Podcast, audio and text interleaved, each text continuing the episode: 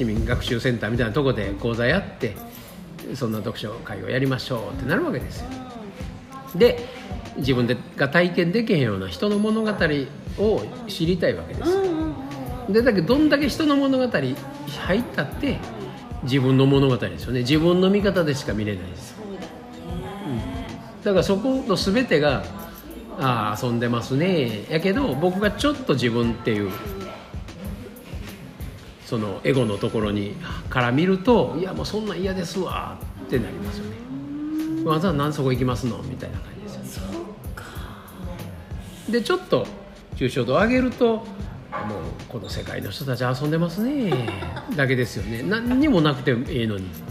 だけど暇つぶしでしかないですよね、そっかそっか、うん、全部暇つぶしですよね。そっかそううんだけど暇つぶしとはいえ読書会みたいなイベントをそういう市のお建物の中でやるっていうこの自治体のセンス、うんやっぱり僕らが住んでる町とはもう全くこのレベルがちゃうなとかね。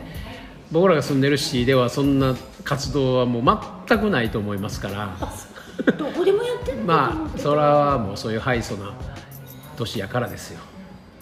で僕はおおもろがるわけですよ、ああおもろいうん、うちらではそんなこんな講座やってるやつおらへんで。